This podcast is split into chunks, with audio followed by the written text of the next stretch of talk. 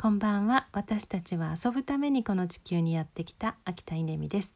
え今日もですねえ岐阜の岩村古民家の方に来てるんですけれどもなんとですね今日は5人で泊まってます、えー、この5人のメンバーはですね、えー、と明日朝6時から深夜0時まで行われるひふみオンラインフェス2020のスタッフなんですけれどもうんと明日はですねなんかワクワクのイベントが8つも朝からあるんですよね。朝6時から。なのであのもう寝なくちゃいけないんですけれどもうんなんかこういう時間を作りたくて、まあ、ここにあの拠点を設けたんだなっていうのを感じながら、えー、今います、えー、こういう時間って何かっていうとうんと本当に大人が集まって、えー、遊ぶ場ですね、えー、日本は特にですねあの遊ぶ場って子どものために用意されたところが多いと思うんですよね。えーと、それはそうねあの、まあ、なんとかランドとかですね、えー、まああのから始まって、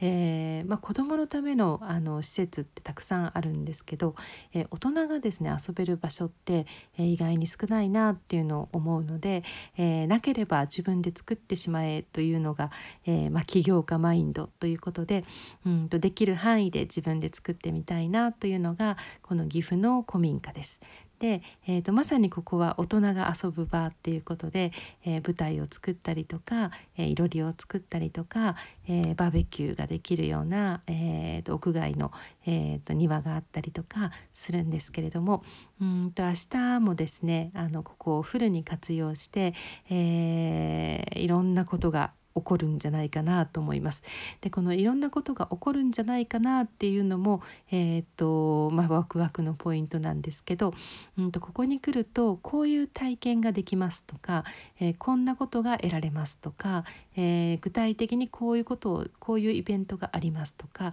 という何て言うんですかね楽しみを約束する場ではなくて、えーと、何が起こるかわからないっていうワクワクを味わっていただく場なんですよね。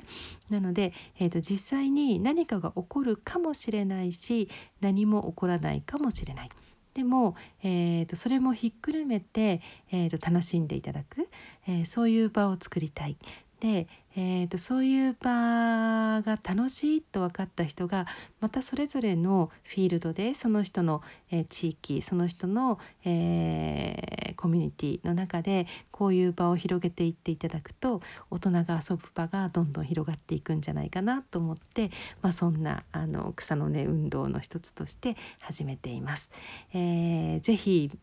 縁があったらですねあの来ていただきたいあのなと思います。えーと岩村ののひふみ集会場という名前をつけました、えー、明日楽しみです。